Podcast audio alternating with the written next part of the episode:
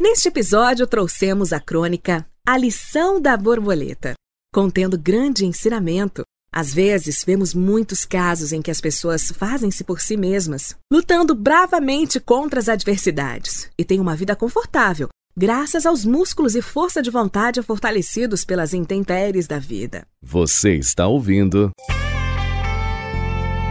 Sintonia do amor. Com vocês, na voz de Nivaldo Ramos, a lição da borboleta.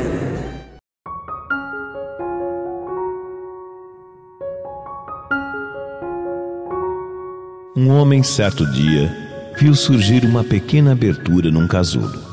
Sentou-se perto do local onde o casulo se apoiava e ficou a observar o que iria acontecer.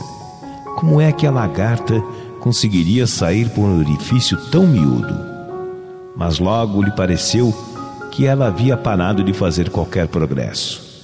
Como se tivesse feito todo o esforço possível e agora não conseguisse mais prosseguir. Ele resolveu então ajudá-la, pegou uma tesoura e rompeu o restante do casulo. A borboleta pôde sair com toda facilidade, mas seu corpo estava murcho. Além disso, era pequena e tinha as asas amassadas. O homem continuou a observá-la porque esperava que a qualquer momento as asas dela se abrissem e se estendessem para serem capazes de suportar o corpo que iria se firmar a tempo. Nada aconteceu. Na verdade, a borboleta passou o restante de sua vida rastejando com um corpo murcho e asas encolhidas. Nunca foi capaz de voar. O que o homem, em sua gentileza e vontade de ajudar, não compreendia era que o casulo apertado e o esforço necessário à borboleta para passar através da pequena abertura era um modo pelo qual Deus fazia com que o fluido do corpo daquele pequenino inseto circulasse até suas asas para que ela ficasse pronta para voar, assim que se livrasse daquele invólucro. Algumas vezes o esforço é justamente aquilo de que precisamos em nossas vidas.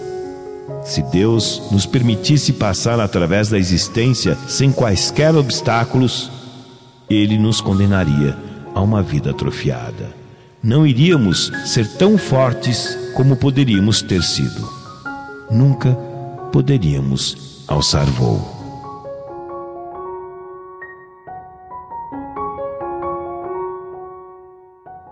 Você ouviu? Sintonia do amor.